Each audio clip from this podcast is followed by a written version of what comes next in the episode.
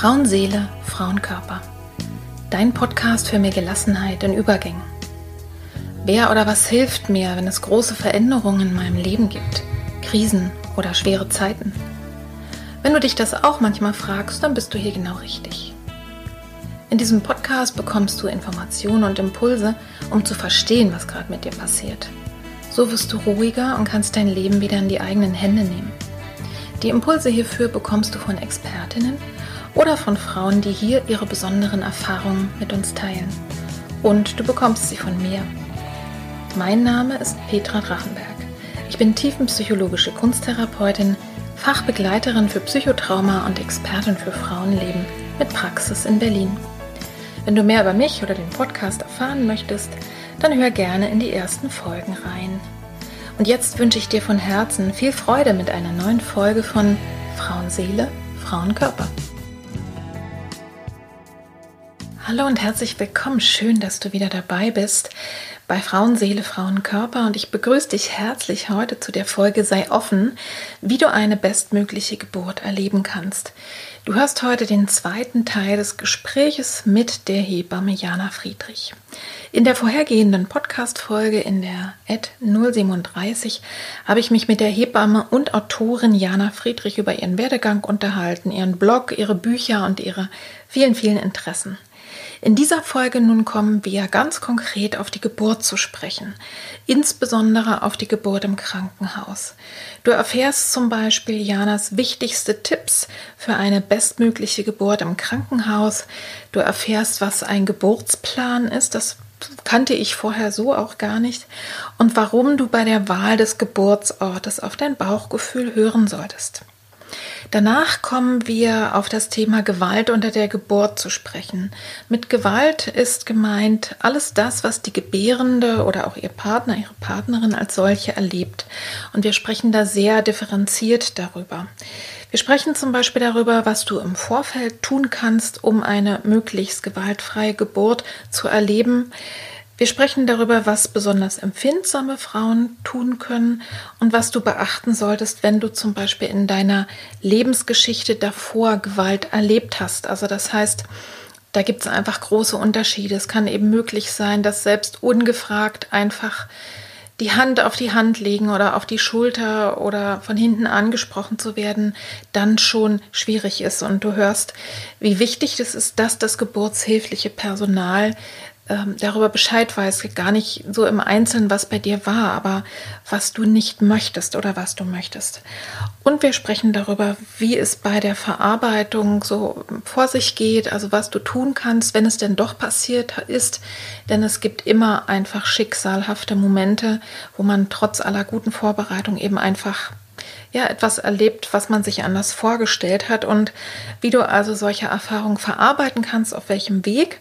Und ich wusste zum Beispiel nicht, dass mh, mm, der Geburtsbericht, also den die Klinik ja dann in, ne, bei den Akten hat, dass diese Geburtsberichte 30 Jahre aufgehoben werden müssen und dass die Eltern sie jederzeit anfordern können und auch das Recht haben. Also das darf ihnen nicht verweigert werden. Manchmal ist das, also das ist ein Weg, äh, sich damit nochmal auseinanderzusetzen, wenn man gar nicht genau weiß, was ist da eigentlich passiert. Und da kann man sich dann auch Profis zur Seite holen, die das dann gemeinsam mit einem lesen. Denn manchmal dauert es ganz schön lange. Also bei mir ging es auch so, ehe einem so bewusst wird, dass etwas so gar nicht in Ordnung war. Und da ist es gut, wenn es noch Möglichkeiten gibt, darauf einzugehen. Und glücklicherweise ist es so, dass das geburtshilfliche Personal heute im Jahr 2020 doch sehr, sehr viel offener ist. In vielen Kliniken, nicht überall. Aber dass das Thema kein Tabu mehr sein muss. Denn die Geburt ist eines der wichtigsten Momente in, in unserem Leben als Mutter, als Vater. Und es ist nicht egal, wie wir geboren sind. Und deswegen ist es eben auch wichtig, dass selbst wenn es nicht gut gelaufen ist, aber wenigstens im Hinten, im Nachhinein, sozusagen hinterher, für uns gut zu klären. Und ganz am Ende dieser Podcast-Folge kriegen wir noch ein paar Geheimtipps von Jana, denn sie spricht darüber, wie, was sie selber macht, wenn sie mal so richtig down ist oder auch was sie macht, um einfach gesund und fröhlich zu bleiben, trotz viel Arbeit und Familie. Und du lernst zum Beispiel, was ein Katzentag ist. Und jetzt wünsche ich dir viel, viel Freude beim zweiten Teil des Gespräches mit Jana Friedrich.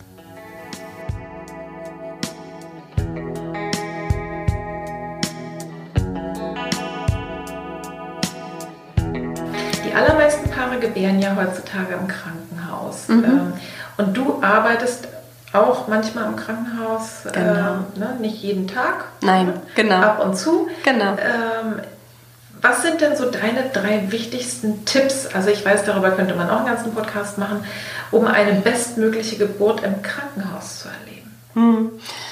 Ähm, ja, also tatsächlich äh, finde ich super wichtig, ähm, an welchem Ort auch immer man sein Kind bekommt, dass man ein gutes Gefühl zu diesem Ort hat. Ja? Also dass man, dass man da hingeht und einfach so ein Gefühl hat von hier kann ich mich, hier bin ich gut aufgehoben, hier kann ich mich wohlfühlen, hier kann ich mein Kind sicher und geborgen bekommen. Das gilt natürlich auch für die Menschen, die dort arbeiten. Ne? Ich habe ein gutes Gefühl zu den Leuten hier, ich habe Vertrauen.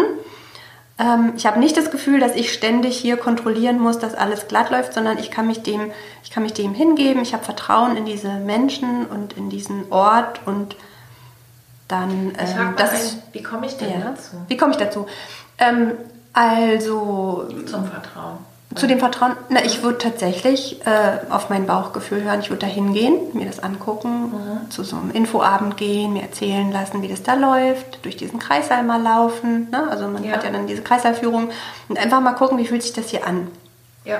Und ähm, vielleicht auch tatsächlich zu zwei, drei und mal zu vergleichen. Ne? Wie mhm. fühlt sich das hier anders an als da? Oder ja. wie, wie reden die mit mir hier? Oder habe ich das Gefühl, das ist... Ähm, ähm, ja, so, die nehme ich hier ernst und meine, nehme meine Wünsche ernst oder läuft das hier alles so nach Schema F? Und wenn man mal so ein paar Fragen stellt, vielleicht auch mal so ein paar spezielle Fragen, was man sich so vorstellt, dann kriegt man, glaube ich, ganz schnell so ein Gefühl dafür, wie einem da geantwortet wird oder mhm. so. Ne?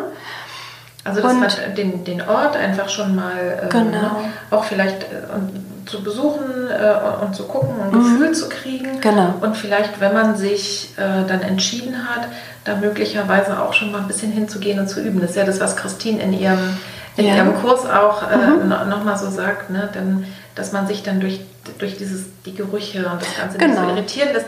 Also dass mhm. man so ein mhm. bisschen so einen kleinen Gewöhnungseffekt dann hat. Vielleicht, ja. Vielleicht das mhm. Gefühl hat, also klar, wenn das mhm. jetzt weit weg ist, ist aufwendig. Ja. Aber genau. ne, Vertrauen kommt ja meistens durch Erfahrung.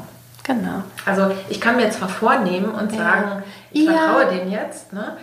Aber oft hat man ja auch tatsächlich so initial, ne? so ein Gefühl. Also man geht da rein und man denkt so, oh, das ist ja hier ein Bunker oder so. Ja? Oder man geht rein und sagt, oh, das sind ja schöne Farben hier, das ist ja mhm. nett, habe ich mir ja nicht so vorgestellt. Ne? Also das, mhm.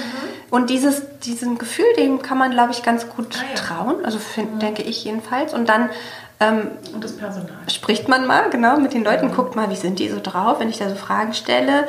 Sind die, gehen die total auf mich ein und, und, und sind da total offen oder gucken die komisch, wenn ich da eine Frage stelle. Ne? Und mhm. das macht ja was mit einem. Ne? Also da ja. hat man ja dann gleich schon so ein, so ein Gefühl zu, kann ich, ja, kann ich hier denn ähm, mich so öffnen? Ja, Geburt ja. ist ja so ein Öffnungsprozess.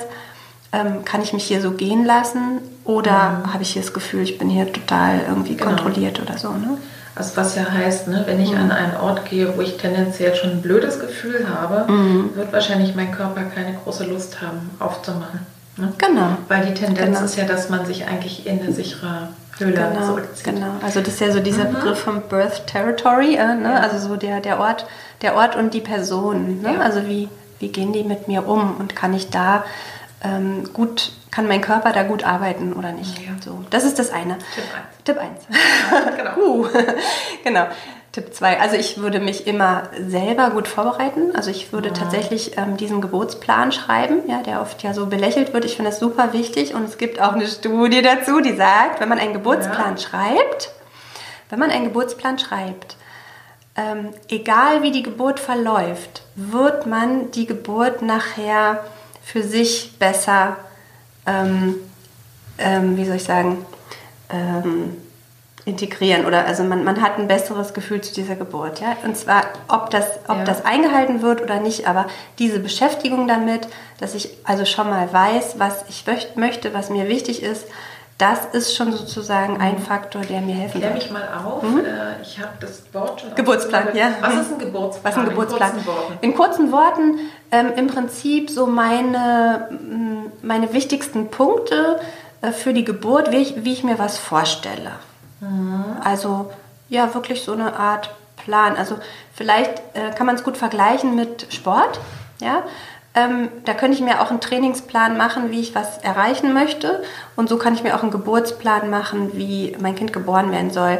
Ähm, mit wem mache ich denn sowas? Bespreche ich das es mit gibt, meiner äh, Hebamme? ich kann das dazu auch. Ja, es gibt natürlich zig Vordrucke. Drucke. Ich habe auch einen. Ne? Also genau, kann man natürlich auch einen finden. Ähm, Im Buch natürlich gibt es den auch. Ach so, okay. Ähm, ja, also es gibt so, das ist tatsächlich ja einfach nur so ein Vorschlag oder so eine Idee, dass man überhaupt mal weiß, ja, wie, wie du jetzt auch sagst, was ist überhaupt so ein Geburtsplan, was muss ich mir denn da für Gedanken machen, ne? Ja. Ähm, dass man sich einfach mal so einen Musterplan anguckt und einfach sagt, welche Punkte sind mir denn überhaupt für mich wichtig ähm, möchte ich zum Beispiel äh, von der Hebamme ganz viele Vorschläge haben, äh, ja, was sie für mich gut befindet, oder möchte ich eigentlich lieber mein eigenes Ding machen und gar nicht so viel reingequatscht bekommen? Also, ne, wir haben jetzt schon mhm. über Christine gesprochen. Wenn man sich zum Beispiel mit, äh, mit dieser ähm, äh, Methode vorbereitet, dann möchte man ja gar nicht so viel angesprochen werden, weil man mhm. sehr in sich selber ja. Äh, sein will. Ja, und dann würde einen das eher stören. Da würde dann zum Beispiel drinstehen, ne? Für, für so faktische Fragen genau. oder Absprachen. Wenden Sie sich bitte an meinen Mann, der äh, übersetzt das für mich, ja, oder, genau, ne? Genau. Ne? oder ne, geht man vielleicht sogar ein bisschen so aus dem Umfeld der Schwangeren genau. oder der Gebärenden raus. Also genau, genau solche Praktiken. Oder so ganz ja. grobe Sachen. Also ich wünsche mir eine Spontangeburt möglichst ohne Intervention. Oder ich möchte auf jeden Fall eine PDA und zwar so schnell wie möglich. Ich möchte, dass ich ja. äh, da, dazu beraten werde, wann der beste Zeitpunkt dafür ist. Ja? ja ne? Kann ja auch sein. Also ne, das ist wirklich ganz offen ja. und ähm, ja, also einfach, was man sich, was man sich vorstellt, wie man sich das vorstellt. Also ein Geburtsplan. Und ich genau. denke, das Wäre das nicht auch sinnvoll, wenn ich mir mein Krankenhaus aussuche, dann sozusagen auch mit denen mal zu sprechen, ob das überhaupt, was ich mir vorstelle, genau. da gemacht wird? Ja, genau. Das habe ich letztens irgendwo gelesen, mhm, dass die, äh, dass, dass eine Frau sagte, nee, ich, ne, ich wollte eben kein, eigentlich keinen Zugang präventiv mhm. gelegt haben. Warum genau. auch? Ja. Und das Und da ist es aber Standard, hat, ne? Genau. Das ist Standard, das Richtig, geht bei gar nicht genau. ohne. Dann mhm. müssen sie sich ein anderes Krankenhaus suchen. Genau. Dann war aber kein anderes Krankenhaus mehr möglich. Mhm. Ja, ich finde es immer verrückt, weil äh, da, wo ich arbeite, da sind wir eigentlich super offen und eigentlich das, was die Frauen immer in ihren Geburtsplänen haben, das ist sozusagen, da rennen die offene Türen ein bei uns. Wir sind dann super happy und denken immer so, hey, das wünschen wir uns doch, ja, dass die Frauen sich Gedanken gemacht haben, dass die selber wissen, was sie wollen. Das ist ja super hilfreich für uns als Hebammen, ne, zu wissen. Ja. Äh, was die wollen. Da muss man das nicht in dieser äh, Zeit so rausfinden, ne, die ja auch manchmal so knapp bemessen ist und wo es auch manchmal schwierig ist mit der Kommunikation, weil die Frau in einem besonderen Zustand ja. sich befindet und so. Ähm, also das sind ja eigentlich so Wunschkandidatinnen, aber in manchen Häusern ist es eben doch tatsächlich noch schwierig. Also da würde man doch tatsächlich, wenn man mit dem Krankenhaus, man meldet genau. sich doch irgendwie an, oder? Sagt, ich man meldet sich an und dann sollte dann man diesen man Plan mitbringen. Sagen, Richtig. Das und das und das ist es denn bei Ihnen überhaupt möglich? Genau. und da wäre dann auch der späteste, genau, da wäre dann auch der späteste, späteste Zeitpunkt, wo man dann feststellen würde, oh, dieses Krankenhaus ist doch vielleicht nicht ganz meins, ja, weil das ja. geht alles nicht, was ich hier mir gedacht habe. Das funktioniert so nicht, ne? Oder die sagen da, ja super, klasse, das lege ich gleich mal in die Akte und äh, das und das und das ist so und so. Oder die sagen, äh, ja klar, also wir machen keinen Zugang, äh, wenn, hm, hm, hm, aber wenn das und das passiert, dann müssten wir einlegen, ist das okay für Sie? Und dann sieht man, okay, das ist ja eine gute Kommunikation hier, damit kann man arbeiten. Ne? So. Also das denke ich ist, ist, so wie auch sonst im Leben eine Natürlich. Kommunikation ist eben Genau, alles. richtig. Aber das okay. ist was, was man dann vorher klären muss. Ne? Wenn man ja, dann überrascht wird Fälle. in dem Moment, wenn ich dann mit meinem schwierig. Plan ankomme. Genau, richtig, genau. Ja. Okay. Und Genau. Um, Und Tipp 3? Tipp 3. Tipp 3 ist immer, mein, mein, mein Tipp ist immer für die Geburt. Also man kann ganz viel planen und ganz viel organisieren, aber am Ende loslassen und offen sein. Offen sein für das, was da kommt. Weil es gibt immer diese Komponente bei jeder Geburt, die letztendlich ungewiss ist.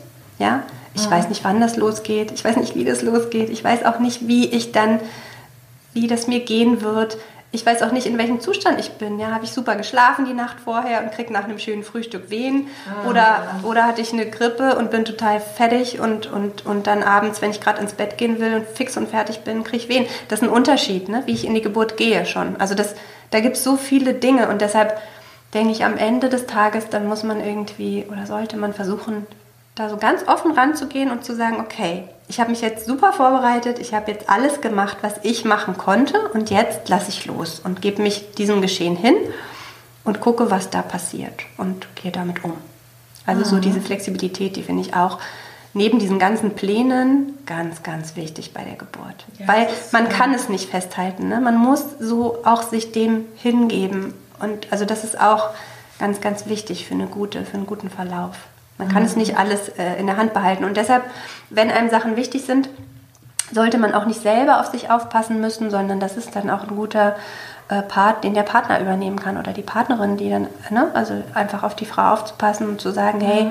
das und das, ähm, da muss ich die abschirmen oder, ne, da, damit die einfach in Ruhe sich dem hingeben kann und da gar nicht drüber nachdenken muss, dass sie sich irgendwie schützen muss gegen irgendwas oder irgendwas im Auge behalten muss, was sie unbedingt ja. wollte oder so. Ja, ja. Mhm. Das, glaube ich, ist wirklich auch ein, ein wesentlicher Punkt. Jetzt komme ich mal ein bisschen spezieller auf ein Thema, was wir, was, was eigentlich so ein bisschen auch immer schon vorher Thema war. Äh, ich begleite ja hier in der Praxis Frauen in Übergängen nach traumatischen Erfahrungen in schweren Zeiten. Zwar nicht nur in Bezug auf Schwangerschaft und Geburt, aber eben häufig auch. Und in diesem Podcast hier habe ich ja auch schon mal eine Folge zum Roses Revolution Day gemacht. Also da geht es ja um Gewalt unter der Geburt als ja. Thema, das sehr stark tabuisiert ist.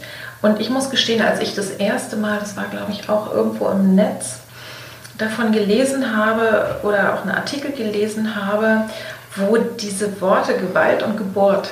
In einem Zusammenhang irgendwie zu lesen waren oder zu hören waren, war ich total erschrocken erstmal und dachte, nee, nee, nee. Also mhm. Gewalt, klar, Gewalt gegen Frauen, das gibt es aber doch nicht unter der Geburt. Ich habe mittlerweile eine sehr andere Haltung dazu.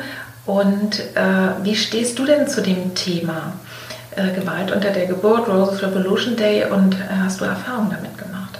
Ja, es ist natürlich ein ganz, ganz wichtiges Thema und auch ein Thema, was so uns ähm, Hebammen oder auch Geburtshelferinnen und Helfer äh, umtreibt. Ne? Also es ist natürlich ähm, ganz wichtig, darüber auch zu sprechen, auch immer wieder und es eben nicht in diese äh, Ecke zu stellen. Ähm, wie stehe ich dazu? Ähm, das gibt es, das gibt es erschreckend häufig. Mhm. Gibt es dazu eigentlich ähm, Studien mittlerweile? Es gibt Studien dazu auf dem letzten ähm, geburtshilflichen, nee, Perinatalkongress hier in Berlin mhm. gab es äh, Vorträge dazu, ähm, also Untersuchungen mhm. Ähm, aus Deutschland, aber auch aus anderen Ländern. Und ähm, ja, es ist, es, ist absolut, äh, es ist absolut wichtig. Man muss einfach gucken, ähm, wo kommt das her, was sind Strukturen, die dazu beitragen, dass das entsteht, wie kann man dagegen angehen ähm, und was kann man machen, wenn es passiert ist, ne? wie, man, wie kann man die Frauen unterstützen, wie kann man denen helfen, dass sie diese Geburt dann trotzdem noch gut für sich irgendwie verarbeiten. Ja? Also wenn was passiert ist, ist es ja passiert und man kann es nicht mehr ungeschehen machen, aber man kann dann versuchen, irgendwie damit umzugehen. Ja, das alles sind so Themenbereiche, die natürlich ganz, ganz wichtig sind mhm. über die man auch sprechen Na, wir muss. Wir haben ja so eine Spanne von, also seitdem ich mich mit dem Thema ein bisschen näher befasst habe mhm. und für mich auch nochmal definiert habe, okay, Gewalt ist etwas, wenn etwas gegen meinen Willen passiert, gegen meinen genau. erklärten genau. Willen. Mhm. Klar, was mir schadet, aber äh, Schaden ist ja ein relativ breiter ja. Begriff. Ne? Und es bewegt sich auf dem Feld ja zwischen, dass ich manchmal das Gefühl habe, okay, es, es könnte auch leicht in die Übertreibung reingehen. Ne? Ja, es ist also noch viel weiter Geburt, gefasst. Ne? ne? Es jede, ist noch viel weiter. Geburt ist mhm. gewaltvoll. Mhm. Äh, das, das ganze System ist schon so ausgelegt. Und, es, und, und auf der anderen Seite ist dieses, äh, es ist sowieso egal, ne? Geburt tut eben weh und da soll man, hab dich nicht so und hinterher denkst du nicht mehr dran, weil das Kind dann da ist und so weiter. Und irgendwo, ich habe so das Gefühl, dazwischen liegt die Wahrheit und wahrscheinlich muss man auch erstmal mhm. die Waagschale sozusagen richtig mal äh, Krach machen, um zu sagen, das gibt es, Beleidigungen. Ne? Genau, also Gewalt ist ja Gewalt, wenn die Frau es so empfindet. Ne? Also das, ja. ich finde, anders kann man es gar nicht definieren. Wenn sie die Empfindung hat, dass ihr Gewalt angetan wurde, dann ist es so. Mhm. Ähm, und ja, natürlich ist es was anderes, ob jemand irgendwie was gesagt hat, vielleicht ein bisschen flapsig, also auch ja. in meiner Wahrnehmung, oder ob jemand, keine Ahnung, festgehalten festgehalten wurde und äh, tatsächlich ja. körperliche Gewalt erfahren hat. Ja? Das ist mhm. natürlich ein Unterschied und trotzdem verdient es beides diesen Titel. Ja. Ähm, klar, ne, da gibt es, da gibt es, also es hat eine große Bandbreite. Ähm, wichtig finde ich trotzdem, also es passiert ja alles in einem bestimmten Feld oder wie soll ich sagen, in einer bestimmten Struktur. Also ja. es gibt, die Strukturen sind teilweise immer noch so, dass es sehr leicht passieren kann. Ja, also die Frauen sind vulnerabel, die sind in einer Situation, wo sie sich nicht gut schützen können.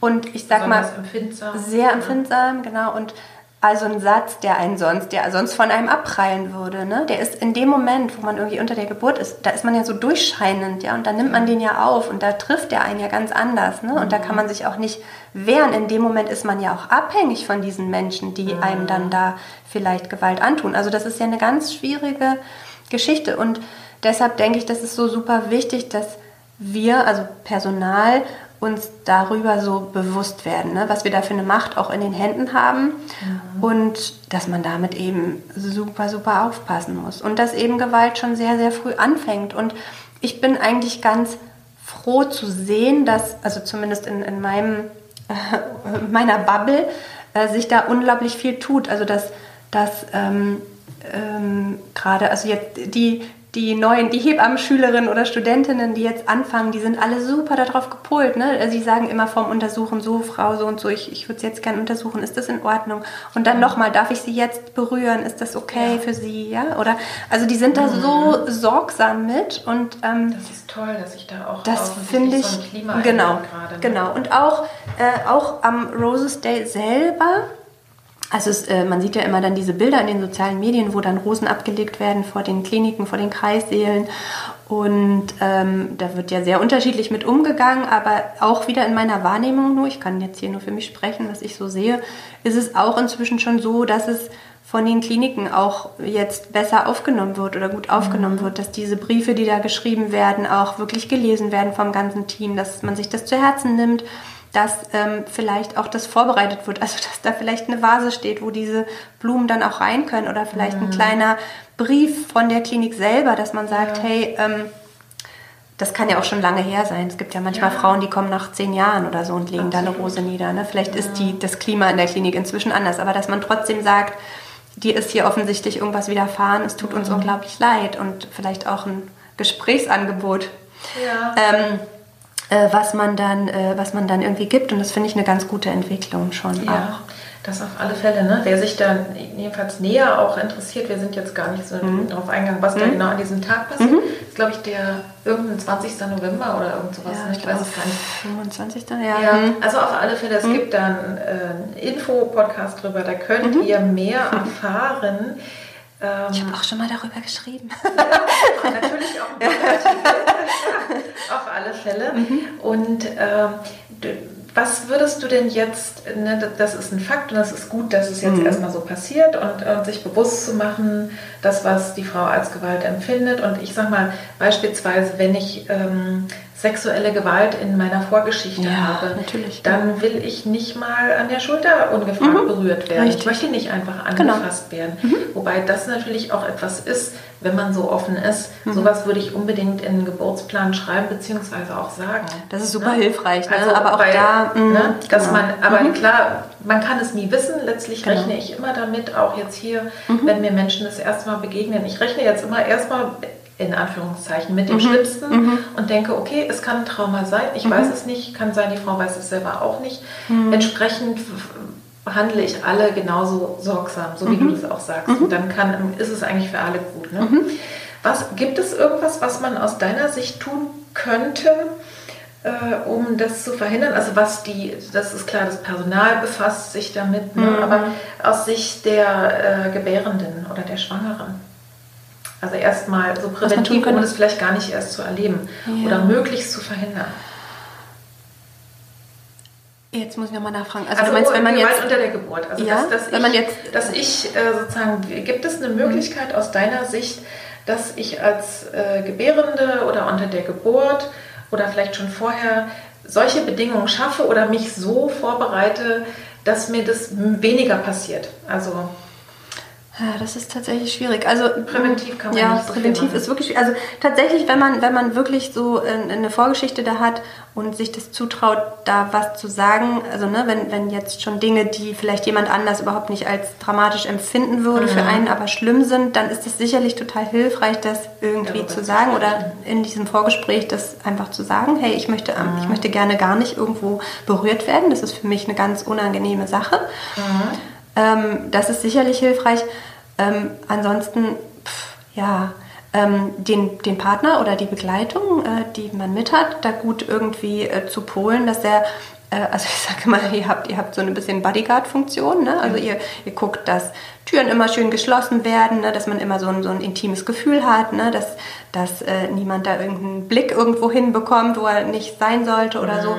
Und dass äh, diese Person eben da auch so ein bisschen drauf aufpasst. Und wenn dem jetzt auffällt oder ihr, dass da irgendwas passiert, wo er das Gefühl hat, das ist jetzt schräg oder so, dass man dann natürlich was sagt, ja, also dass der sich ja. dann sozusagen vor diese Frau wirft und sagt, Moment, ja.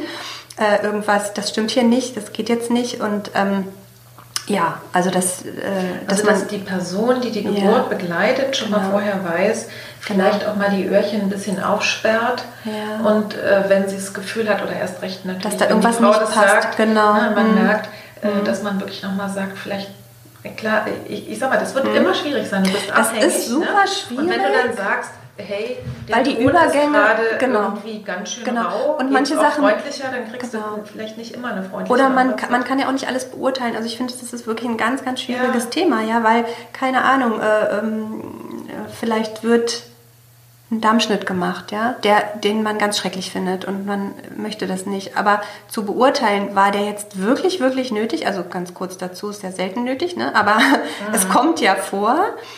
Ähm, das kann man ja als Laie gar nicht, kann man aber ja gar nicht sagen. Doch, da werde ich ja? doch bitte vorher gefragt, oder? Das ist die Frage, möchtest du gefragt werden? Also ja, ja genau. Sowas wäre natürlich gut. Ja, also, also das, das, ist eben auch dieser, das ist auch dieser Geburtsplan, ja, dass man irgendwie sagt, dass man sowas darlegt. Manche möchten es zum Beispiel nicht gefragt werden, ähm, weil man ja auch sagt, ne, wenn das Gewebe sich so doll dehnt und dann spürt man das gar nicht so doll und man möchte dann eigentlich nicht diesen Schreck vorher kriegen, so übrigens, ich würde jetzt gerne Schnitt machen, ist das okay? Ja. Manche wollen das nicht. Ne? Also es gibt ja auch ne, beide ja. Seiten und auch ja, da finde ich es wieder wichtig, dass man sich darüber vorher Gedanken macht. Deshalb, das wäre ja was im Sinne von Prävention. Genau. Und das ist dieser Geburtsplan eben auch, dass man sich überlegt, wie sollen bestimmte Sachen gehandhabt mhm. werden. Ja? Dafür glaube ich, weil man einfach äh, als erstmal, wenn man das erste Kind bekommt, auch noch nicht gar nicht so weiß, es kommt da alles auf einen zu oder so ist das total sinnvoll, auch einen Geburtsvorbereitungskurs zu machen, ja, weil ja. diese ganzen Themen einem dann begegnen und man dann überhaupt erstmal weiß, okay, was soll denn in diesen Plan jetzt überhaupt alles rein, ne? Und dann wird man ja einmal durchgeführt durch diese ganzen Themen und mhm. ähm, also ich kriege das ganz oft gesagt von meinen Kursteilnehmerinnen und Teilnehmern, dass die dadurch erstmal also dass sie am Anfang oft sagen, mein Gott, so ein langer Kurs und dann am Ende so, boah, das war so interessant und, und wir haben uns ja. immer auf dem Nachhauseweg dann noch darüber unterhalten, wie wir das wollen und so und jetzt sehen mhm. wir da viel mhm. klarer. Also das ist ja diese, diese Vorbereitung, die ist einfach also sehr, sehr klar wichtig. zu machen, was mhm. ich eigentlich will, mhm. was auch alles sein kann. Genau. Auch ganz realistisch mhm. darauf zu gucken, ne, genau. wie ist mein Umfeld. Mhm. Äh, das ist sicherlich gut. Und ansonsten glaube ich eben selber, man strahlt also ja auch was aus. Ne, ich, ich glaube sozusagen, wenn man der, von der Intuition her auch dann irgendwie da äh, ich kann, ich kann das jetzt schwer beschreiben. Also ich glaube jedenfalls, ja. je, je, je, mehr ich weiß, was ich eigentlich will und mir meiner sozusagen Würde bewusst bin, mhm.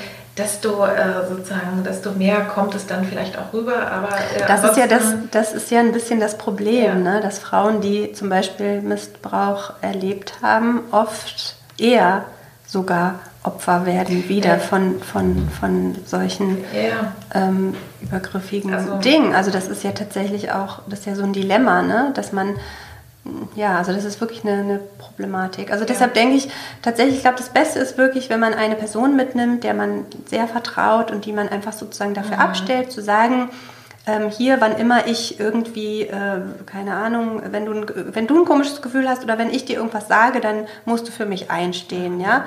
Und dann mhm. muss man auch immer sagen, also ne, ich gehe in die Geburt, es ist mein Körper, ich habe da jedes Recht der Welt, irgendwas abzulehnen oder nicht oder, mhm. oder nicht zu wollen oder wie auch immer. Und wenn äh, die Hebamme oder der Arzt da gerade untersuchen wollen und ich das nicht will, dann sage ich nein und dann habe ich jedes Recht dazu, nein zu sagen. Ne? Und da habe ich dann aber am besten noch jemand an meiner Seite, der das eben auch nochmal für mich genau. bekräftigt, genau. ja, oder mich da schützt. So. Auf alle Fälle, ne? Mhm. Und äh, was würdest du denn sagen, wenn, äh, also wenn es jetzt irgendwie passiert ist. Oder mhm. das, sagen wir mal, es ist ja manchmal auch sogar so, mhm. dass es einem gar nicht bewusst geworden ist. Also mhm. bei mir ist es zum Beispiel der, nach der ersten Geburt eigentlich erstmal hat es ewig gedauert, aber eigentlich jetzt erst die letzten Jahre, dass ich verstanden habe, ne, sozusagen ungefragten Einlauf zu kriegen ähm, oder in den nächsten drei Minuten hatte ich keine Schamhaare mehr, weil die mich einfach schon mal präventiv. das ist eben vor 30 Jahren. Ja, ja, ja am genau, ich weiß. Ja. Ich habe ja auch noch so gelernt. Hm, schrecklich. Also, ähm, ne, und äh, mhm. dann sozusagen eine Narkose zu kriegen und dann ohne abzuwarten genäht zu werden und es tut noch weh. Das sind, ich sag mal, das sind im Verhältnis mhm. Kleinigkeiten. Nee, das ist schon aber, äh, aber es ist einfach mhm. trotzdem, es, es hat den Namen verdient, Gewalt nach der Geburt. Und das hätte ich so für mich selber nie gesagt. Mhm. Und manchmal ist es eben tatsächlich so, äh, dass es auch hinterher und auch sogar vielleicht viel später, aber mhm. ne, manchmal dann kommt, ne, äh, kommt. Mhm. und äh, manchmal auch tatsächlich Probleme macht in der Mutter-Kind-Bindung, weil es dann so blöde verbunden wird, die ja, Geburt ja, mit den Schmerzen, mhm. mit der Erniedrigung und all dem Ganzen. Äh, hast du denn da Tipps also für die betroffenen Frauen äh, hinterher? Ja, also ich, wenn sie es dann genau, erlebt haben. Genau, also ich finde es total wichtig, das aufzuarbeiten. Ja, also wenn man sich dann irgendwann zutraut. Ähm, ich finde es immer sehr gut, die Geburt nochmal durchzugehen. Ja? Mhm. Am besten mit der Hebamme, die dabei war oder irgendwem ja. oder der nachbetreuenden Hebamme vielleicht, die dann aber so ein Protokoll lesen kann, also ne, das einem auch übersetzen kann. So ein Geburtsprotokoll also kann man sich anfordern. Frau hat, ihr Recht, hat das Recht auch ins genau. Krankenhaus und zu ziehen, sagen, ja. ich will eine Kopie von Natürlich, der genau. Akte? Genau. Die Kopie muss man vielleicht bezahlen, aber man bekommt ja. es. Und zwar mhm. äh, 30 Jahre lang. Alles klar, das ist eine wichtige Information. Mhm. Ne? Genau. Und ähm, ja, also dass man das, wenn man sich das zutraut, das vielleicht nochmal durchliest oder dass jemand anders durchlesen lässt, ne, je nachdem, wie man da ähm, sich, also ob man das schafft für sich, das nochmal so nachzuvollziehen. Das kann ja auch einen retraumatisieren, wenn man das alles nochmal durchgeht. Aber manchmal hilft einem das zu gucken, was ist da passiert, vielleicht zu verstehen, was da passiert ist. Am besten ist es natürlich, wenn man, auch da ist es wieder schwierig, ob man sich traut, dass man nochmal ein Gespräch mit den Beteiligten fordert. Mhm. Da muss man sich auf jeden Fall einen guten äh, Schutz mitnehmen, ne? also jemand, der wirklich da guckt, ähm, dass man da gut durchgeht ähm, und äh, hoffentlich dann auch auf Menschen trifft, die dann auch äh, da einsichtig sind und dann da nochmal gut drüber reden können und es nochmal mit einem durchgehen können. Ähm, aber da nochmal sozusagen ranzugehen, ist manchmal eine gute Idee.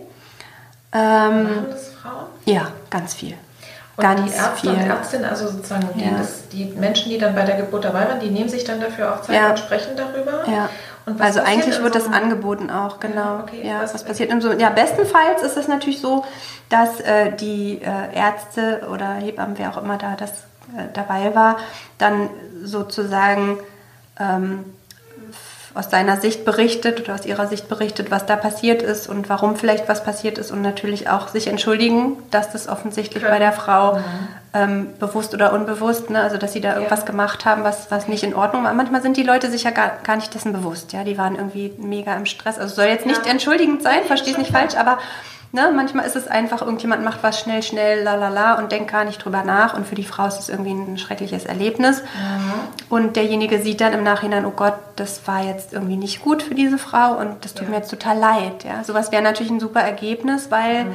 es dann einem auch zeigt, okay, ähm, mir ist da was Blödes widerfahren, aber demjenigen tut es leid und ne, das macht es ja schon so ein bisschen gut auch wieder. Ja, ja? Ich so. werde als Mensch einfach. Ich werde wahrgenommen und ich, mhm. ich bin, ich habe mir jetzt hier nichts Komisches eingebildet, sondern das ist tatsächlich ja. passiert und mhm.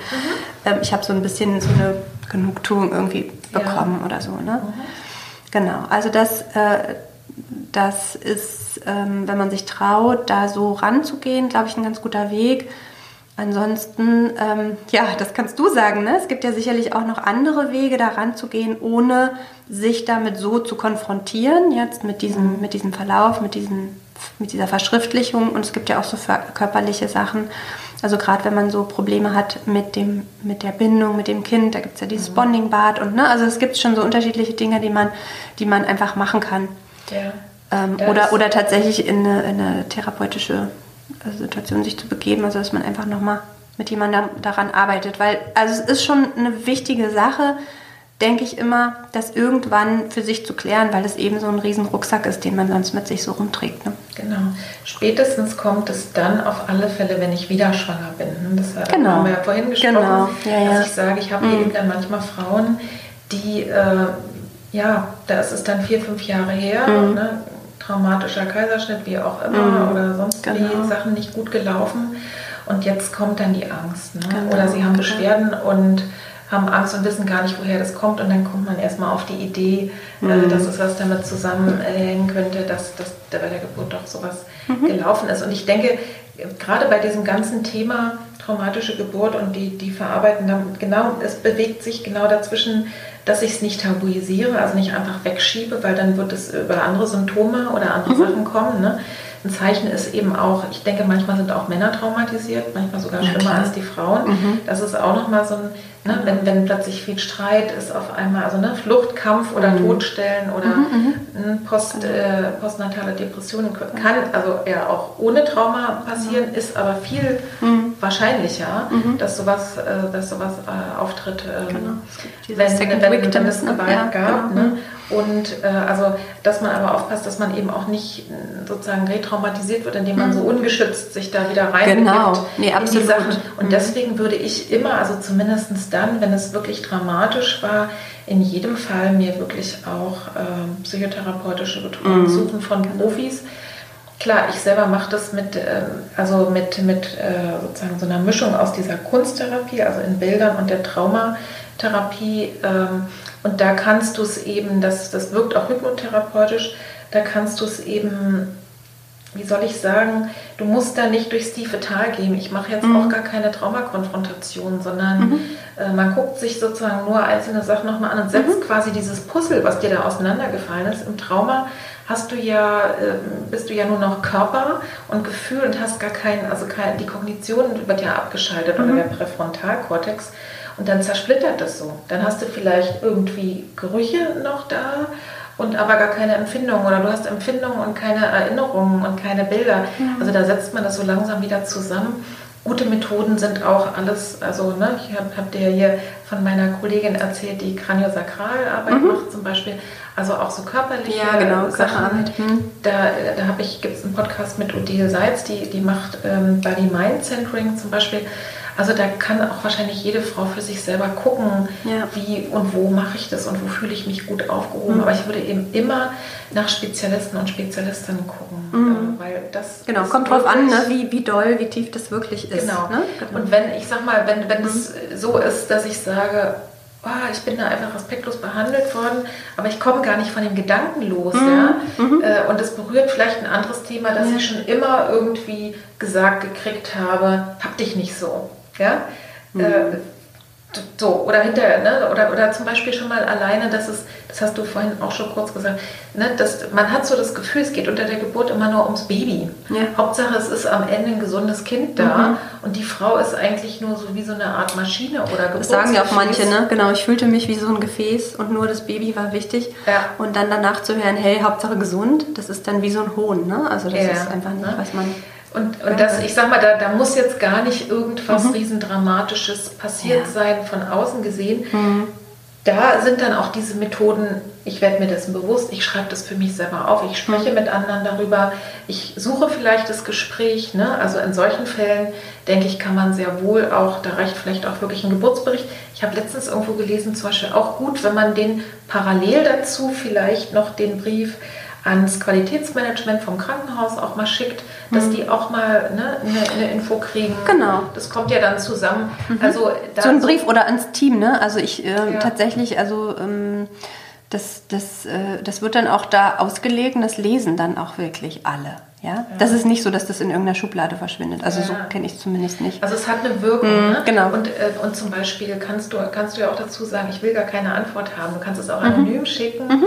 aber du weißt, es ist dann dort angekommen. Und ich glaube, damit irgendwas, was innen in mir sozusagen randaliert, ja. dass ich dann nach außen und mhm. wer kann dann, ne? und wenn, wenn das jetzt so ist, dass, dass man so eine, gerade wenn die Frauen wieder schwanger sind und dann mhm. sowas im Hintergrund haben, da ist, sind tatsächlich die kreativen Methoden auch super, weil du dann quasi das so aufs Bild bringst und da drin verarbeitet sich ganz viel, ohne dass du da so großartig, also du kannst Gefühle zeigen und die werden aber sozusagen nicht unkontrolliert. Also mhm. das ist so eine schöne, schöne Art von Transformation. Also da, da finde ich wirklich, äh, ich habe mal eine sozusagen nach der Ausbildung für, es gibt ja die Gesellschaft für psychosomatische Geburtshilfe mhm. und äh, Gynäkologie, mhm. da habe ich mal genau darüber einen Vortrag gemacht und dann ne, einen kleinen Forschungspreis gekriegt und dachte, oh super, jetzt bin ich hier in der High Society gelandet. Hat leider auch nicht so einen ganz großen Rückhalt gehabt, aber tatsächlich ist es so, äh, dass das ist eine super gute Methode, um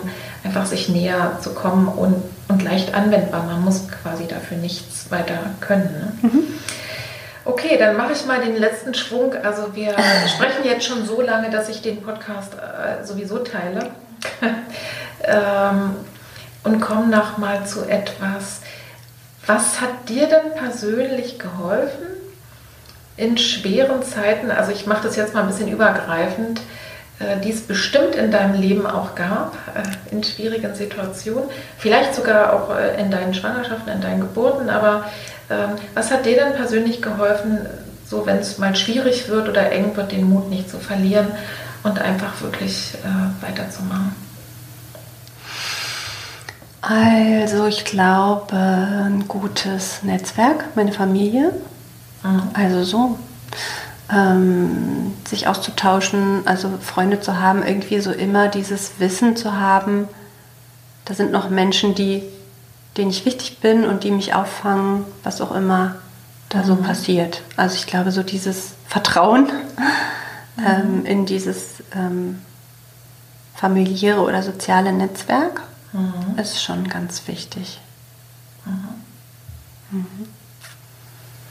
Nun hast du ja einen super anstrengenden Beruf und machst ja noch ganz viel Studieren und Schreiben und Reisen. Du hältst ja, glaube ich, auch Vorträge, habe ich gesehen, ne, mhm. über Indonesien. Ähm, wie bringst du denn das alles unter einen Hut und wie sorgst du dafür, dass du also wirklich körperlich und seelisch gesund bleibst? Was machst du da? Ähm, also Sport ist ganz, ganz wichtig für mich. Also ich mhm. brauche immer irgendwie so einen Ausgleich, also sowas, wo ich was für mich mache.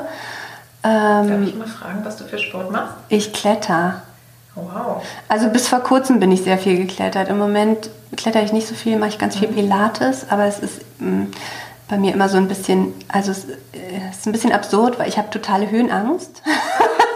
Ja. ich kletter mit totaler Höhenangst und ähm, mir macht es trotzdem unglaublich viel Spaß und manchmal überwiegt der Spaß und manchmal die Angst und dann ähm, brauche ich da so ein bisschen Abstand. Also ich glaube immer, wenn es sehr stressig ist, dann kann ich nicht diesen zusätzlichen Stress noch vertragen, den ich ja. mir da so abverlange, wenn ich, äh, wenn ich diese, diesen Sport mache. Das macht man ja auch nicht alle Tage, oder? Klettern? Ja, ich habe immer so einen regelmäßigen Termin in der Woche. Also ich habe so eine, so eine, so eine äh, Gruppe tatsächlich auch, also. mit denen ich das zusammen lange Zeit gemacht habe. Im Moment, wie gesagt, pausiere ich davon. Mhm. Okay. Ähm, genau. Und mein Mann klettert und ne, also es ist richtig so eine kleine Gruppe von Leuten, die, die sich mhm. da immer zusammenfinden. Inzwischen unser Sohn klettert, meine Tochter bouldert, also wir sind da alle so ein bisschen infiziert. Mhm. Ähm, genau. Also im Moment ist es dann eher ein bisschen ruhiger mit, mit Pilates, aber ich brauche echt immer so diesen Ausgleich. Ich merke, dass ich ganz ähm, gestresst werde, wenn ich das nicht habe. Also ich brauche das ja. immer. Ne? Im Sommer, wenn ich noch Fahrrad fahren kann, ist auch ein bisschen besser, aber äh, ja, wirklich so, da kriege ich den Kopf dann frei, da merke ich dann, denke ich nicht noch an irgendwie andere Sachen, sondern ja. kann abschalten. Ja, du hast ja auch die, das ist ja auch tatsächlich das, worüber und, äh, wir ja. haben uns vorhin über Jakob und Julian unterhalten, ne? über den äh, über die Stressprävention. Das ist ein ganz wichtiges Wissen, mhm. dass, dass tatsächlich Sport einfach körperliche Betätigung ja, Stresshormone abbaut. Das genau. ist einfach ganz faktisch. Genau. Da muss man gar nichts und selbst ein schneller Spaziergang mhm, treibt genau. dir die Dinge raus. Also das ist das eine, so in die Aktivität zu gehen und das andere ist das ganz genaue Gegenteil davon. Also ich sag mal, ich mache heute so einen Katzentag. ich ja. brauche manchmal so einen Katzentag. Also wir haben Katzen und die Katzen, die pennen ja so den ganzen Tag und pflegen sich und ähm, essen. Und das mache ich dann auch. Ja? Also ich schlafe dann ganz viel und ähm, mhm. bade oder mache irgendwas, weiß ich nicht, was mir gut tut. und äh, oder guck eine Runde Netflix oder was auch immer, ja. Also Ja. das ist dann ganz egal, aber es geht einfach darum, dass man sozusagen sich so einen Tag einfach auch dann mal nimmt, ohne Mhm. was zu machen. Also ich verbiete mir das dann auch, ich check dann auch keine Mails und ich tauche dann auch ab. Ah, und. Ich bin ja relativ aktiv so in den sozialen Medien, aber ich bin auch manchmal, also wer es so, so mal äh, ganz exakt beobachtet, ich tauche manchmal sehr lange Ja. ab und bin dann einfach auch da nicht. Und kann es inzwischen auch ganz gut, also mich dann einfach mal aus allem so rauszuziehen. Und klar, ein paar Verpflichtungen bleiben immer. Ja, wenn man Äh, Kinder hat, ist immer so, ne? genau, ja, zum Beispiel. Ähm, aber das, das funktioniert eigentlich ganz gut. Das heißt, du nimmst ja so Zeitinseln. Genau. Du dir dann wirklich verordnest, Genau, äh, genau. diese zwei Stunden oder dieser halbe Tag. Nee, ich mache es dann richtig, genau. Tag. Also ich mache dann richtig mal so einen halben bis ganzen Tag. Ja, wenn ich das nicht schaffe, genau, wenn ich das nicht schaffe, dann versuche ich andere Sachen zu nutzen. Also keine Ahnung, äh, zum Beispiel, äh, wenn ich hier morgens zur Uni gehe, da gibt es so ein Stück, da ist so ein Park und man kann auch Bus fahren, aber ich fahre nie Bus. Ich laufe dann immer durch diesen Park und ähm, habe dann kein Handy, habe keinen äh, Stöpsel in den Ohren oder irgendwas, sondern ich gucke dann wirklich, dass ich da atme und laufe und mir die Bäume angucke und so. Und ich merke, dass mir das unglaublich Ja. gut tut. So. Das ist auch gut, ne? Gerade für diejenigen, die sagen, ich würde ja gerne, aber irgendwie mein Tag ist so voll. Ja. Dass ich, ich Und das sind nur zehn Minuten, ne? Aber das Ja. bringt's total. Ich Hm? sage das auch immer zu meinen Klientinnen. Und wenn sie sozusagen zum Atmen, also überhaupt mal drei Atemzüge ein- und ausatmen und sich dessen bewusst zu sein Genau. und zu spüren, wo sind gerade meine Füße und wie fühle ich mich Genau. überhaupt. Äh, und wenn man dafür aufs Klo geht. Ne? Also ähm, das ist Ja, jetzt wenn man zum Beispiel kleine Kinder hat oder so, ne, da hat man das ja so selten, diese, diese Ja. Inseln, wo man mal ganz kurz für sich ist. Und das ist aber so wichtig. Ja. Mhm. Und äh, wenn dich, du hast ja jetzt schon ein bisschen, meine Frage wäre nämlich noch, bei welchen Tätigkeit entspannst du am besten? Mhm. Aber du hast ja schon gesagt, Badewanne, Netflix, sowas. Ne? Oder gibt es noch Ja, irgendwas?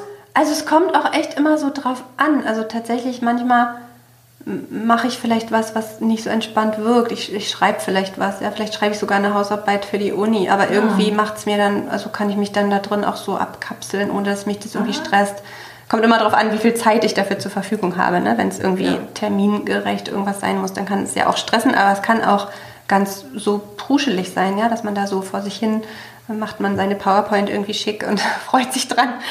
Ja. Ähm, sowas kann auch nett sein. Oder ich koche auch wahnsinnig gerne. Ja, ich liebe das. Also ich mache nicht so gerne so dieses tägliche Kochen, aber so am Wochenende, wenn meine große Tochter zu Besuch kommt, irgendwie was richtig Schönes zu kochen. Ja. Vielleicht auch was Besonderes, wo ich dann auch wirklich, weiß ich nicht, drei Stunden da stehe und irgendwas mache. Und dann ist es so meditativ für mich. Also da Ja. höre ich dann vielleicht Musik bei oder einen Podcast oder ähm, ja, gar nichts und, und mache das einfach, Ja. finde das ganz, ganz schön. Ja? Dann erschaffe ich da etwas, was dann allen Freude macht und mir auch und ähm, das finde ich ganz schön. Pure sinnliche Achtsamkeit, würde man Genau. das sagen.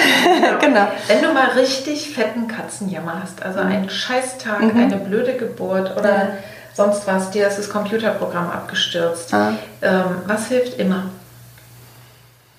Also ich, dann muss ich mich bei meinem Mann ausheulen. Der hat dann immer ein Ohr für mich und das ist können dann diese Kommunikation. ne? Aber- Den, nee, aber also tatsächlich eine Person zu haben, mit der man dann irgendwie sprechen kann, sich Ja. irgendwie in den Arm schmeißen kann und sich festdrückt und dann auch dreimal tief durchatmet und sagt, hey, trotzdem geht's alles weiter und ist alles nicht so schlimm und wuppen wir alles und so. Das ist dann was, was gut tut. Ja. Hast du denn, äh, du machst ja schon so viele Sachen, aber hast du denn Visionen oder Zukunftspläne, die du uns noch verraten kannst? Ich würde, ich würde, aber ich bin tatsächlich überhaupt nicht dieser Typ für diese, weiß ich nicht, zwei, drei Jahrespläne oder so. Gar sein, nicht. wenn du das nicht genau. hast, ist alles ich, äh, also mich fragen auch immer alle, warum studierst du? Da hast du doch was mit vor, ne? Also ich habe da keinen Masterplan. Also weder habe ich den Plan, einen Master zu machen, vielleicht mache ich den.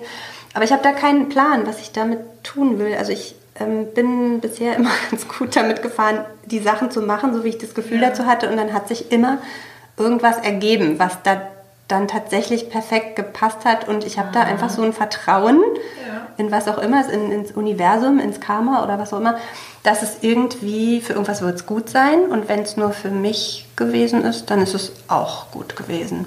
Also, nee, also du bist nicht so der Visionstyp, sondern nee. du folgst eigentlich das. So, ich liebe ja das auch nicht. Ja, ja, Ich, ich weiß, man wird es ganz oft gefragt und es ist in unserer Gesellschaft, wir sind immer so orientiert, ne, so, so leistungsorientiert und ich bin es immer tatsächlich nicht. Also ich, ich mache das mehr so nach, naja, nach Lust und Laune ist jetzt nicht ganz richtig vielleicht, aber so ja, so wie es kommt, so ein bisschen. Oder wie ich ja. das Gefühl habe, dass es passt oder wie ich es auch schaffe. Und du mhm. folgst ja letztlich doch irgendwie deinem, also ich, ich habe das Gefühl jetzt so, wie wir uns hier unterhalten, äh, dass du deiner, dass du sehr stark doch äh, deiner Intuition folgst ja. und auch dem, wie du dich entfalten kannst. Oder, ne? mhm. und, und, sozusagen machst dich da auf und nimmst einfach das dann auf, was, äh, was sich sowieso dir bietet. Also du bist wahrscheinlich auch mhm. eine, die wirklich aus dem, was da ist, was macht mhm. und dann dem so einen eigenen Stempel aufdrückst. Ne? Ja, also ich glaube, man sieht dann im Nachhinein immer den roten Faden, den sieht ja. man ganz deutlich, glaube ja, ja. ich. Aber der ist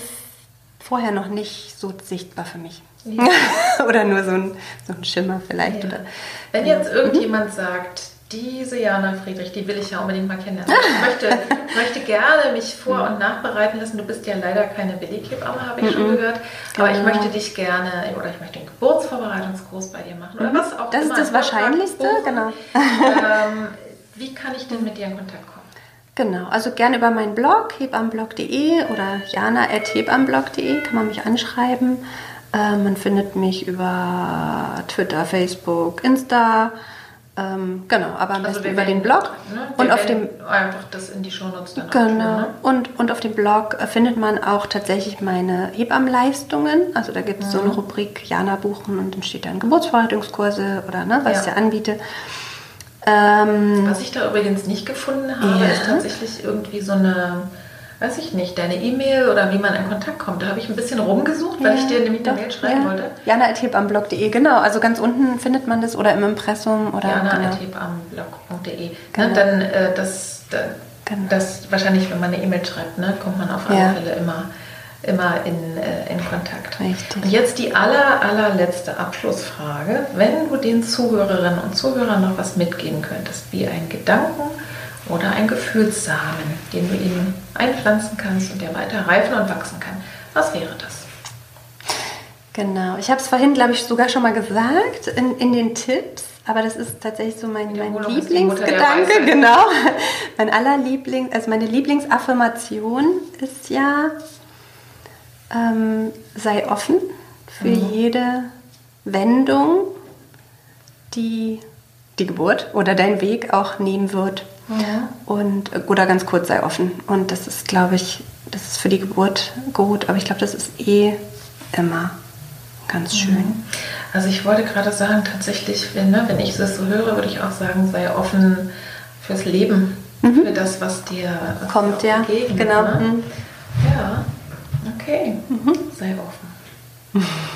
Dann bedanke ich mich an der Stelle für deine Zeit und äh, ja, für unser Gespräch. Also ich bin, war wirklich sehr angeregt auch oder bin es auch immer noch und werde bestimmt über manche Sachen nachdenken.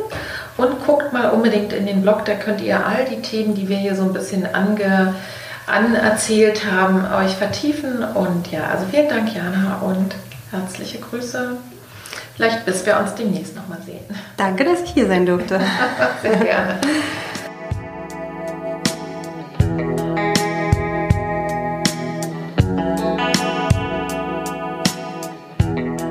Ich hoffe sehr, du konntest aus dieser Folge etwas Schönes für dich mitnehmen, etwas Interessantes, was vielleicht dein Leben ein Stückchen besser macht oder vielleicht deine bevorstehende Geburt. Das würde uns doch sehr freuen, Jana, Friedrich und mich. Du findest in den Show Notes, äh, so wie beim vergangenen Mal auch, wieder den Link zum Hebammenblog. Das heißt, da kannst du ganz viele Themen auch, äh, die Jana so einfach aus ihrem Erfahrungsschatz teilt, kannst du da finden und äh, auch die Adresse auf Instagram habe ich dir da geschrieben. Und die Folge jetzt speziell mit dem Thema äh, Gewalt unter der Geburt, die Folge zum Roses Revolution Day, die habe ich dir auch verlinkt. Ja, und dann ende ich für heute, wünsche dir noch einen guten Februar, wünsche dir eine gute Zeit, eine super Geburt, eine friedliche, eine schöne Geburt sollte die bevorstehen und freue mich schon aufs nächste Mal, wenn wir uns wieder hören und teile doch die Folge sehr, sehr gerne mit anderen, von denen du weißt, dass die diese Informationen gut gebrauchen können. Schreibe Kommentare, stell mir Fragen. Ich kann, freue mich auch immer sehr über Ideen, was ich mal im Podcast auch aufgreifen sollte. Ja, und abonniere den Podcast überall dort, wo du ihn hörst, denn das hilft uns allen, dass dieser Podcast bekannter wird. Vielen herzlichen Dank dafür. Liebe Grüße, bis zum nächsten Mal. Tschüss, deine Petra.